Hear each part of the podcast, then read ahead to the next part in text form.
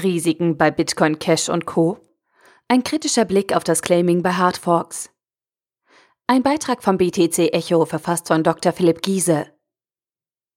Ist Free Money bei Hardforks wirklich frei? Blockchain-Experte Andreas Antonopoulos weist darauf hin, dass der Nutzer mit etwas sehr Wertvollem zahlen muss, seiner Privatsphäre.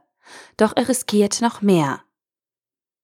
Mit Ausnahme der nun verschobenen Monero Fork Monero V ist es inzwischen etwas ruhiger um Hardforks geworden. Nun hat sich Andreas Antonopoulos zu diesem Thema kurz geäußert und auf den damit verbundenen Preis hingewiesen.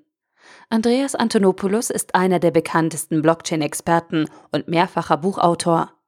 In einer QA-Session hat ein Zuhörer ihm die Frage nach dem Sinn von Hardforks gestellt. Andreas hat sich bezüglich dem Sinn und Unsinn von Hardforks wie Bitcoin Cash und Bitcoin Gold seiner Meinung enthalten. Er wies jedoch auf einen größtenteils übersehenen Punkt hin. Das Claimen von Coins auf einer nach einer Hardfork neu existierenden Blockchain ist nicht kostenlos. Der Claimende muss mit einem Teil seiner Privatsphäre zahlen. Ein Großteil jener Anleger, die ihre Coins nach der Hardfork claimen, gehen eher unbedacht damit um. Sie transferieren das Geld aus allen mit ihrem Private Key verbundenen Adressen oder genauer UXTOs zu einer einzelnen Zieladresse. Beispielsweise senden sie nach dem Fork zwischen Bitcoin und Bitcoin Cash das gesamte Geld auf der Bitcoin Cash Blockchain an eine neue Adresse. Schon jetzt würde ein aufmerksamer Beobachter erkennen können, dass alle gebündelten Adressen zu einer Entität gehören. Das Wissen könnte er nun auf die Bitcoin-Blockchain übertragen. So können Analysten auf den Blockchains von Bitcoin und Bitcoin Cash mehr Adressen als vorher zuordnen.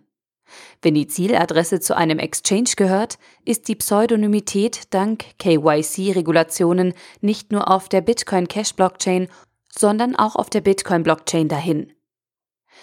Ein zusätzlicher Gedanke drängt sich nach Schauen des Videos auf. Das unbedachte Wirken auf nach einem Hardfork entstandenen Blockchain kann dazu führen, dass Transaktionen mit derselben Adresse ausgeführt werden.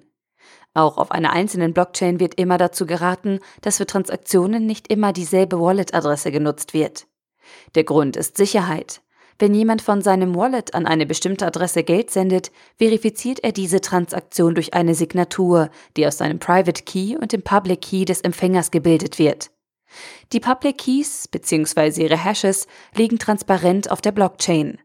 Mit jeder Transaktion, die ein unbedachter Nutzer von derselben Wallet-Adresse sendet, verringert er die Sicherheit seines Private Keys.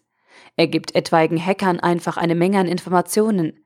Dem Beobachter von außen wird dann eine Menge an Signaturen bekannt sein, die alle auf denselben Zahlungsgeber zurückgehen. Das lässt sich auf Hardforks übertragen. Wenn ein Anleger Transaktionen von Wallets auf Bitcoin Cash und Bitcoin ausführt, die dieselbe Adresse besitzen, können Hacker, die die verschiedenen Chains beobachten, diese Sicherheitslücke nutzen, um den Private Key für die auf den Bitcoin und Bitcoin Cash Blockchains zu findenden Wallets zu öffnen. Was kann man also tun? Vorsichtige Anleger übertragen vor der Hardfork das Geld auf eine Wallet und senden es danach an seine Ursprungswallet zurück. Das sollte er aus genannten Gründen gegebenenfalls nicht nur in einer Transaktion tun. Außerdem sollte er darauf achten, mit unterschiedlichen Wallet-Adressen zu arbeiten. Ebenso kann der Anleger beim Claimen auf der neu entstandenen Blockchain verfahren. Er muss nicht alles in einer Transaktion veräußern, sondern kann dies auf mehrere aufteilen. Das kann mithilfe unterschiedlicher Wallet-Adressen geschehen. Die einfachste Möglichkeit ist natürlich, dass man erstmal nichts tut. Die Coins werden nicht schlecht, entsprechend gibt es keine zwingende Notwendigkeit, diese sofort zu veräußern. Viele Anleger, die frei nach dem Motto Hodel eher langfristig investiert sind, tun dies ohnehin unbewusst. Der Artikel wurde gesprochen von Priya, Vorleserin bei Narando.